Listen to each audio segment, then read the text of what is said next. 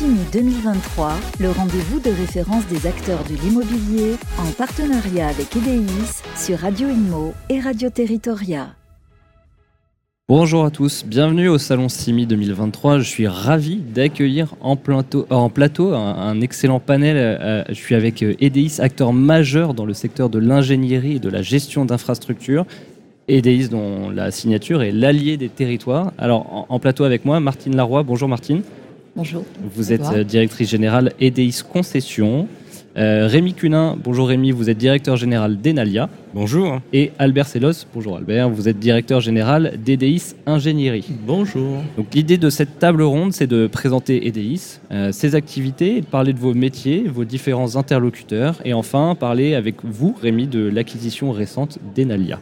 Si ce programme vous va, Parfait. on y va. Bah, du coup, je commence avec vous, Martine. Euh, vous êtes donc à la direction générale de la branche concession. Est-ce que vous pouvez nous expliquer à quoi ça correspond? Tout à fait. Concession, qu'il s'agit finalement de contractualiser un contrat de délégation de service public avec un propriétaire public, qui peut être de différentes natures, État, collectivité. Et ce contrat, pour une durée donnée, encadre les missions des DIS concessions pour l'exploitation d'infrastructures qui appartiennent à ces collectivités les conditions d'exploitation en termes d'entretien, de maintenance et les investissements que l'on devra porter sur la durée de ce contrat. Et bien évidemment, tout cela est encadré par un business plan que nous devons tenir. Et avec quel type euh, d'environnement, d'infrastructure, d'acteurs vous, vous travaillez? Nous travaillons sur euh, trois secteurs d'activité. À l'origine, euh, l'entreprise s'est développée sur l'exploitation d'aéroports mhm. de proximité. Donc, euh, la notion d'allié de territoire et euh, s'appuie sur cette, sur cette logique d'implantation territoriale. Nous exploitons, à compter du 1er janvier, nous aurons un 17e aéroport qui rentrera dans notre portefeuille d'activité. Nous sommes également sur l'activité portuaire, mhm. notamment avec le port de Saint-Malo, port de commerce, des ports de plaisance et euh, l'activité touristique, culturelle. Et également à compter du 1er janvier, nous aurons cinq sites à exploiter dans des domaines différents. Nous avons des monuments romains avec deux monuments qui sont euh, inscrits au patrimoine mondial de l'UNESCO, des petits trains et le nouveau venu, la Cité de la Mer à Cherbourg. Alors, il y, a deux aspects peut-être sur lesquels on va revenir un petit peu plus. Euh, quand, vous êtes en gestion d'exploitation de ces sites, euh, c'est notamment ce sont des vrais viviers d'emploi, des bassins d'emploi que vous gérez. Euh, il y a énormément de monde à gérer sur ces sites. Alors tout à fait. En fait, il y a différents types de flux ou de population. Déjà, nous avons près de 750 collaborateurs qui travaillent au quotidien dans l'entreprise pour exploiter toutes ces infrastructures. Nous hébergeons sur nos sites, notamment aéroportuaires, portuaires, des entreprises. Mmh. Ce sont plus de 300 entreprises qui sont euh, implantées sur nos sites et qui ont intérêt à s'implanter sur ces sites puisqu'ils utilisent l'outil, l'infrastructure euh, qui, euh, qui, qui, est là, donc soit le port, soit, soit la piste de, de, l'aéroport. Et nous accueillons également des, enfin, les employés de ces entreprises, c'est plus de 2000, 2000 personnes donc avec des impacts, euh, donc on estime à 5000 personnes, 5000 emplois liés en fait à ces infrastructures. vous touchez tous les métiers Alors, selon les activités que, que, l'on gère, évidemment, on gère tous les métiers. Donc, euh, par exemple, pour l'aéroportuaire, nous accueillons des fabricants d'hélicoptères, des startups qui développent des avions décarbonés, des mainteneurs, des gros mainteneurs type ATR, Tarmac, euh, qui font de la maintenance pour euh, des grandes compagnies aériennes, également pour les petits, euh, pour les petits propriétaires d'avions. Donc c'est assez, assez divers. Et alors nous avons également un impact sur le territoire, mhm. puisque en gros, pour chaque activité, ça va être assez simple à retenir. à compter de janvier intégrant la Cité de la Mer, nous allons accueillir un peu plus de 1 300 000 visiteurs en année courante sur nos sites touristiques et culturels. Euh, on est à peu près sur les mêmes chiffres sur euh, les passagers, euh, donc à peu près 1 300 000 passagers qui passent par nos aéroports, notamment en Outre-mer, Mayotte et Saint-Martin, puisqu'il y a une logique de, dessert territoriale. Et un peu plus d'un million également de passagers donc sur le port de Saint-Malo avec l'activité ferry. Et l'activité cargo, c'est 800 000 à 1 million de tonnes de, marchandises qui sont manipulées sur le, port de Saint-Malo. Voilà, on, vous touchez du acteur territorial. Oui, un acteur territorial. Un impact fort. Exactement. Et, justement, deuxième aspect, quand on avait échangé pour préparer cette émission, vous me disiez que ces sites étaient aussi des réservoirs de foncier. Tout à fait et que c'était à vous aussi de gérer, de proposer une utilisation de ce foncier. Tout à fait. Donc on s'inscrit dans une logique euh, territoriale, euh, donc euh, sur la base d'un projet territoire qui est porté par les collectivités, et on voit dans quelle mesure on peut créer de la valeur à la fois pour nous-mêmes hein, et aussi pour le territoire en développant ces, ces, tellement fonciers qui sont disponibles, notamment sur les aéroports, puisque ce sont de grands espaces souvent euh, occupés par la biodiversité qu'il y a lieu de protéger, mais on arrive quand même à, euh, extraire de, ces sites des fonciers pour développer des, activités euh, qui, touchent le, tissu économique local. Et est-ce qu'on peut, par exemple, parler d'un projet ouais, bah, Un exemple sur notre aérodrome de Aix-les-Milles, hum. qui a une rareté de foncier sur ce territoire. On a proposé d'aménager un secteur de 22 hectares euh, donc dans le cadre d'une co-construction avec le territoire, hein, y compris euh, préfet, sous-préfet, euh, Pays d'Aix Développement, Provence Promotion, la ville d'Aix, la métropole. Donc tous les, acteurs locaux sont mobilisés pour porter ce projet qui devrait permettre de développer 81 mètres carrés de, surface d'industrie, d'activité pour des secteurs sécurité civile, aéronautique et tech, puisqu'en fait on est dans un, dans un concept Tech Valley. On a proposé ce foncier dans le cadre d'un AMI qui a été lancé par le ministère sur les 50 fonciers clés en main. Euh, donc euh, prêt à l'emploi pour euh, permettre de tenir les objectifs de l'industrie France 2030. Deuxième exemple, sur notre aéroport de Tours. Donc là aussi, avec le cluster, je regarde mes notes, STE2, qui un cluster local qui donc, est dans la gestion d'énergie, où on va implanter un hub énergétique sur l'aéroport qui va à la fois euh, permettre d'accueillir l'aviation décarbonée à terme, mais aussi servir le territoire, notamment en développant des, euh, productions hydrogènes. Et donc pour alimenter les bus, euh, il y, a des accès routiers à proximité, les camions, etc. En tout cas, en fait, c'est hyper intéressant parce que vous faites face à plein de problématiques très différentes et qui sont vraiment très actuelles. Tout à fait. Donc l'allié des territoires est un très beau, une très belle signature. Merci, tout à fait. Albert, je me, je me, tourne vers vous. Vous êtes à la direction générale de la partie ingénierie des DIS. Euh, c'est une branche qui est assez centrale, on va voir, parce que vous avez pas mal de synergie avec nos voisins d'aujourd'hui. Tout à fait. Est-ce que vous pouvez m'expliquer euh, en quoi consiste cette branche ingénierie euh, Et pareil, quelles sont vos, activités? Donc la branche ingénierie avec ses 14 agences intervient sur l'intégralité du, territoire français et d'Omtom et également au Luxembourg et à Monaco où nous avons également deux implantations. Donc nous intervenons pour le compte de maîtres d'ouvrage très diverses, euh, nos concessions déjà, mais également euh, toutes les, collectivités, donc la maîtrise d'ouvrage dite publique euh, au travers des collectivités et la maîtrise d'ouvrage dite privée, donc tournée vers la promotion, les industriels, les investisseurs de toute nature. Donc euh, nous sommes également euh, dans nos secteurs d'activité euh, diversifiés, à l'image, à l'image de, nos, de nos concessions. Donc on, intervient dans le secteur du, du résidentiel. on peut citer par exemple le village des athlètes, hein, pour lequel nous sommes dans la dernière ligne droite. Un sujet dont on parlait juste avant de commencer cette émission face au, au, souk des transports en commun. des transports, tout à fait. Donc nous, on va tâcher d'héberger correctement nos athlètes euh, en tout cas, on y contribue. Euh, ensuite, euh, on intervient dans le domaine du tertiaire. Donc, on peut citer un projet emblématique pour la Commission européenne au Luxembourg, l'immeuble Jean Monnet. Mhm. Ensuite, nous intervenons dans, le domaine de l'industrie agroalimentaire et manufacturière. Et là également, nous avons la chance d'intervenir sur un projet emblématique qui est la Gigafactory de, de, Vercors là, pour donc fabriquer les batteries euh, électrique pour les, véhicules, euh, les véhicules de demain.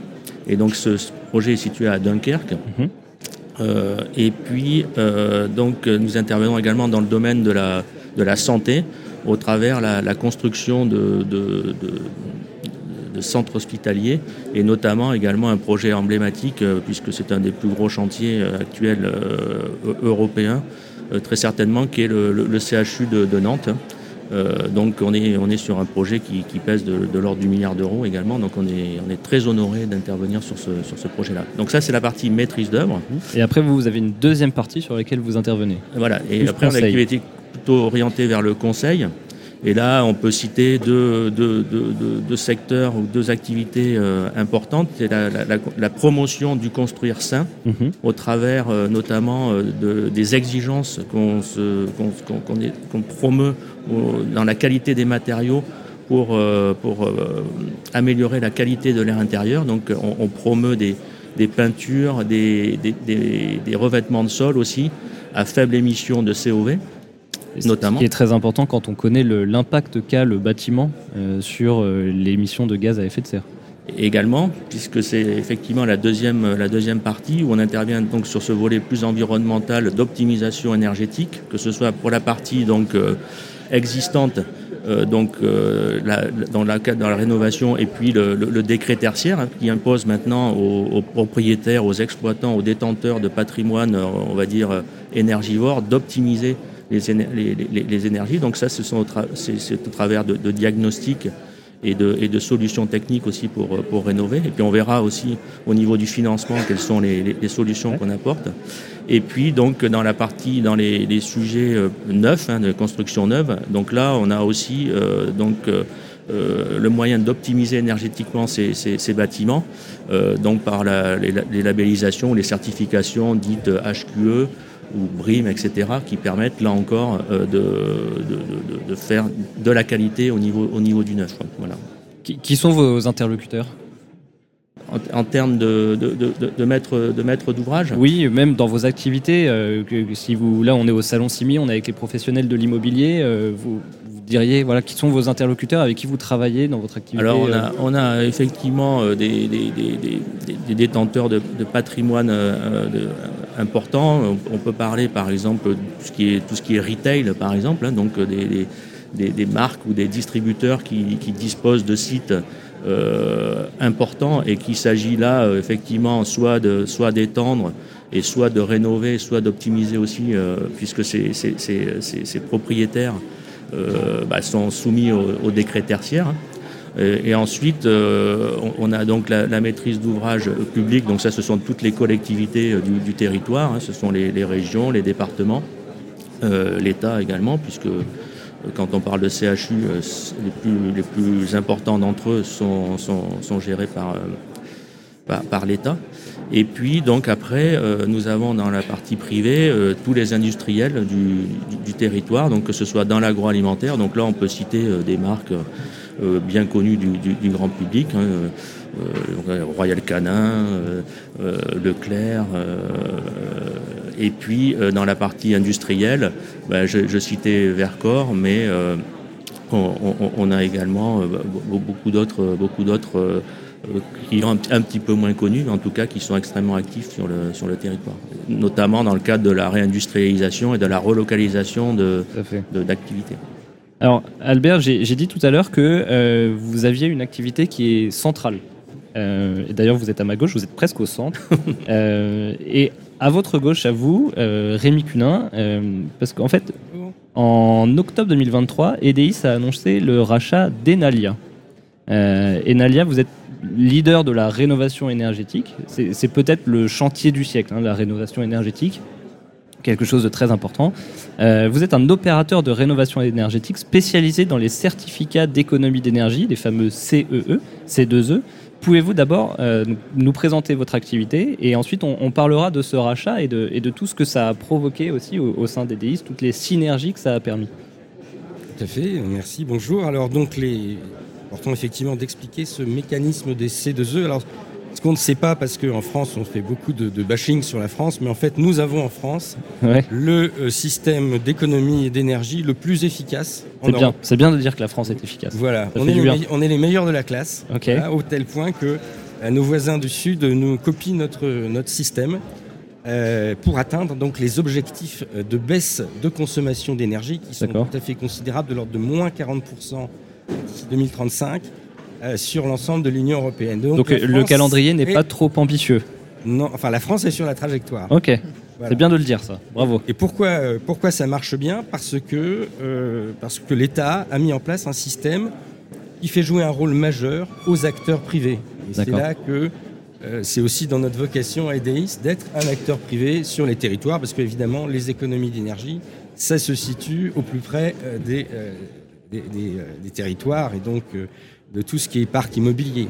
Le système est financé par les fournisseurs d'énergie. Ces fournisseurs d'énergie, ce sont euh, les vendeurs d'électricité, les vendeurs de gaz euh, et puis les distributeurs de carburant. D'accord. et qui euh, doivent apporter un financement tout à fait significatif. Actuellement, c'est de l'ordre de 8 milliards d'euros par an.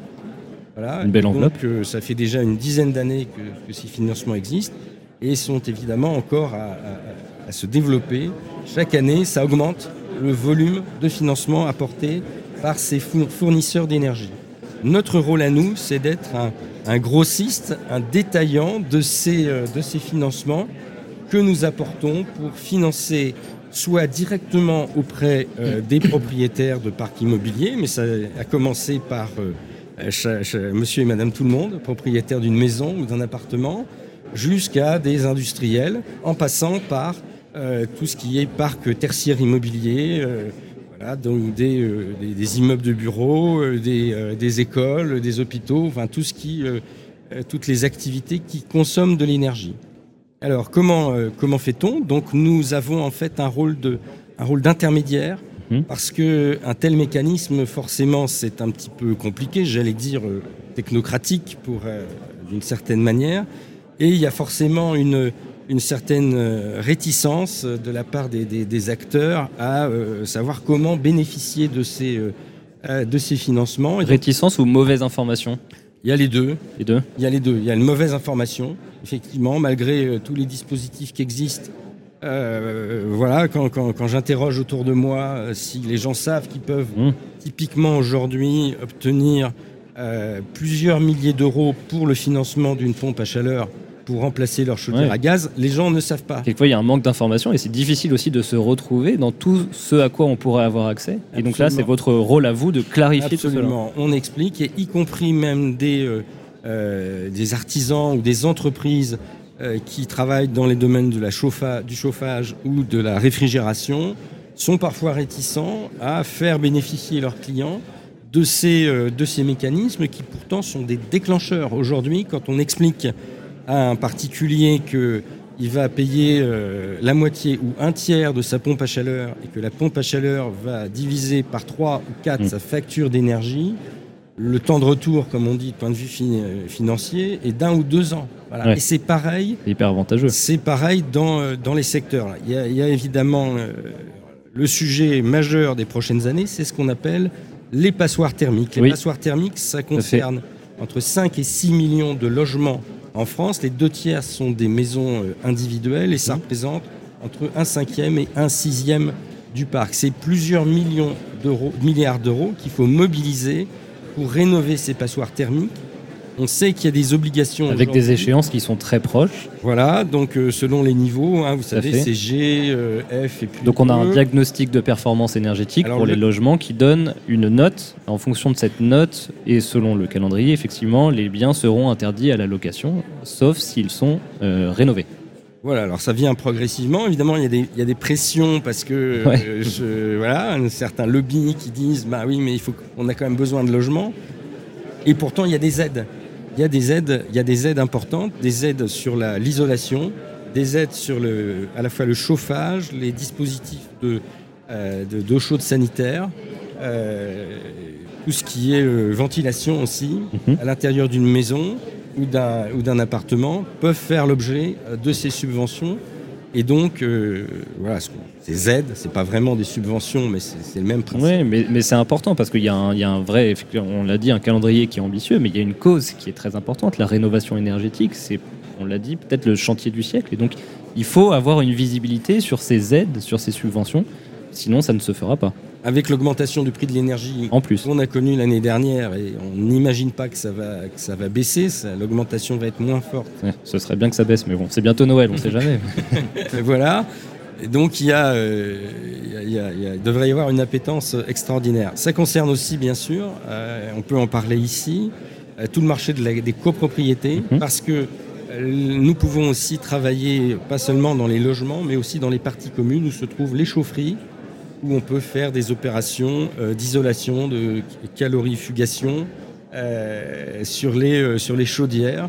Et les, économies, les économies sont également considérables. C'est des travaux qui sont euh, tellement aidés qu'il n'y a pratiquement euh, rien à charge de la copropriété. On sait bien que dans une copropriété, dès qu'il faut dépenser de l'argent, c'est un petit peu compliqué euh, de décider l'ensemble des, des, copropriétaires. Là, il y a très très peu de dépenses à réaliser et les économies d'énergie sont immédiates. D'accord. J'aimerais, je, vous écoute et c'est très intéressant, je, trouve ce, thème et euh, je conçois l'importance de ce rapprochement entre EDIS et, et Enalia et j'aimerais que vous me disiez euh, quelle importance euh, ça a eu. C'est assez récent, octobre 2023, c'était il y a deux mois. Martine, est-ce que, voilà, même dans votre activité concession, quelle est l'importance de ce rapprochement? Alors, il y a une réelle importance et on a déjà commencé à travailler ensemble. Il faut savoir que dans le cadre de la réglementation européenne au niveau aéroportuaire, nous sommes sur un objectif neutralité carbone en 2050. Euh, donc euh, EDI, c'est l'opérateur exploitant d'aéroport le plus avancé dans la, démarche d'accréditation euh, neutralité carbone à ce jour. Et donc effectivement, on intègre avec plaisir ce savoir-faire supplémentaire pour travailler sur très concrètement des opérations de calorifugage, de déstratification de l'air dans des grands espaces, dans des grands volumes pour éviter les déperditions d'énergie, etc. Là aussi, il y a un devoir, euh, il y, a, une, euh, j'allais dire un devoir, mais une, mission d'information euh, face à ces informations. Est-ce qu'elles sont connues des acteurs ou est-ce que Alors, en ce qui nous concerne directement, on connaissait mal le sujet, donc on l'appréhende mieux à, présent. Donc, on s'appuie sur nos différentes compétences pour, pour mettre en place tout de suite ces, ces, dispositifs. Et on va aussi en parler à nos clients Mhm. qui sont euh, des collectivités et qui euh, gèrent du patrimoine en nombre et donc qui, à mon avis, vont être très intéressés euh, par, par ce savoir-faire nouveau qu'on leur propose. Tout à fait, parce qu'elles sont en première ligne face à ces, à ces, à ces enjeux. Albert, pareil pour l'ingénierie. alors, on a parlé de synergie tout à l'heure, donc voilà.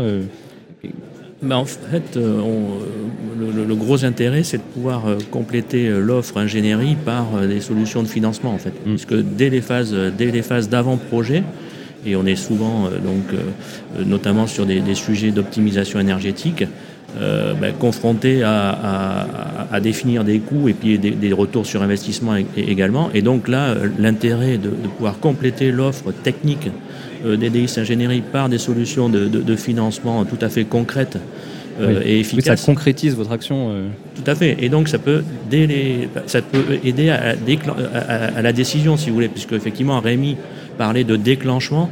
Effectivement, il faut que dans cette course contre la montre mmh. qu'est l'optimisation énergétique, déclencher le plus rapidement possible les décisions et les faciliter également, donc et rassurer. Et, et donc tout l'intérêt de notre, de notre approche, qui est euh, également euh, indépendante, euh, c'est-à-dire que EDIS n'est pas, n'est pas détenu par des, grands groupes de l'énergie ou des grands groupes de la construction. Donc on est aussi indépendant. de le dire. C'est ça, c'est, c'est, c'est, et, c'est pas forcément le cas des, des, autres délégataires, donc C2E. Donc c'est, ça qui est aussi une force, c'est de pouvoir proposer des solutions euh, très, très objective en fait. Et, ça, euh, et ça, je pense que ça va, ça va porter, ça va avoir une portée. Euh, et puis voilà, et puis d'aborder et de compléter l'offre d'Enalia, puisque Enalia a également sa, clientèle, et de pouvoir compléter l'offre de financement par du technique également. Donc en fait, si vous voulez, c'est élargir finalement notre éventail, mmh. notre panel de, de, de prospects et de clients. Belle passe à votre voisin, Rémi. Euh, vous, alors on se place dans l'autre sens. Quelle est l'importance pour vous de se, de, se rapprocher d'une structure comme EDI alors c'est tout à fait important parce que beaucoup de ce qu'on a le, gisement finalement d'économie d'énergie se trouve aujourd'hui dans des opérations plus complexes. Mhm. Pour simplifier, on a beaucoup donné par le passé sur euh, des travaux assez simples d'isolation de maisons individuelles, etc. Mais on ne s'est pas vraiment intéressé à des parcs le plus compliqués, de l'immobilier, même du scolaire aujourd'hui, il reste beaucoup à faire. Donc nous avons notamment euh, en Loire-Atlantique euh, mené ensemble une opération de rénovation de tout un parc. Vous vous êtes rapproché en octobre et il y a déjà eu des cas concrets sur lesquels vous avez travaillé ensemble. Absolument, et ça, et ça déclenche effectivement. Ça veut dire que ça marche. tout à fait. Et puis, euh, ce qui est encore tout à fait euh, considérable, c'est auprès de, euh, de l'industrie. Vous l'avez dit tout à l'heure, Albert l'a dit, nous avons une forte présence auprès de l'industrie agroalimentaire. Dans l'industrie agroalimentaire, eh bien, on fait du chaud et on fait du froid. Voilà. Et donc, avec ces, il y a énormément de, de potentiel d'économie d'énergie en changeant les appareils, avec des temps de retour financement sur de, de financement qui peuvent être très courts avec les aides, avec des opérations d'ingénierie et de montage financier spécifiques sur des, euh, sur des ensembles complexes. Et puis, euh, euh, derrière, derrière ces sujets-là, il y a aussi la réutilisation du, des chaleurs, par exemple de la chaleur pour chauffer avec un réseau de chauffage urbain c'est des sujets sur lesquels la France est encore très en retard pour le coup. Ok. Hein, donc on a cru que vous alliez me dire qu'on était précurseur. Et... Non, non, non, mais là pour le coup, il y a du travail. mais on a, il y a du travail. C'est une, c'est une bonne nouvelle. Une autre bonne nouvelle en termes de perspective, c'est que les pouvoirs publics envisagent de doubler mhm. sur euh, horizon deux ans le, le, volume des C2E euh, pour euh, financer toutes ces opérations. Donc nous allons avoir euh, beaucoup, beaucoup de, solutions à trouver et à solliciter auprès de, donc, de, nos, euh, de nos clients euh, industriels, propriétaires fonciers, immobiliers, etc. D'accord. Alors, e-, excellente transition. Merci Rémi. je voudrais qu'on se situe à la fin de l'année 2023. On est au salon Simi. Je voudrais qu'on parle un petit peu alors, de l'importance de ce salon pour vous trois et puis euh, peut-être des perspectives aussi de l'année 2024. Comment est-ce que ça va se passer cette année? Euh, A priori, il y a beaucoup de choses à faire encore, il y a beaucoup de travail. Euh, voilà, si vous voulez me, raconter ça. Martine. je viens au CIMI chaque année depuis l'existence de CIMI, donc c'est un rendez-vous important pour moi parce qu'il concentre des acteurs vraiment clés pour, pour nos activités. Euh, donc c'est l'occasion de découvrir, de rendre visite à nos clients qui viennent s'exposer, présenter leur territoire, de découvrir aussi d'autres, de nouveaux territoires et de, de, rencontrer un certain nombre de, personnages connus, euh, de prendre de la hauteur. Les perspectives 2024, euh, bien écoutez, pour commencer l'année 2024. L'ouverture de l'aéroport Alors. Donc une ouverture de l'aéroport de Calais, l'ouverture au 1er janvier, donc deux sites à intégrer au 1er janvier. La Cité de la Mer à Cherbourg, on est très très fiers, donc qui génère 300 000 visiteurs an. Hein, c'est un gros, euh, un gros, gros, gros établissement et de renommée euh, nationale, voire plus. Euh, c'est un rendez-vous au CES Las Vegas en janvier pour recevoir un prix dans le cadre d'une innovation que nous avons développée sur le théâtre antique d'Orange, mhm.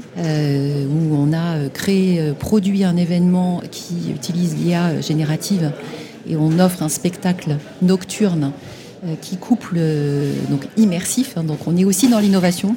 Le savoir-faire français. Développement économique, attractivité, innovation.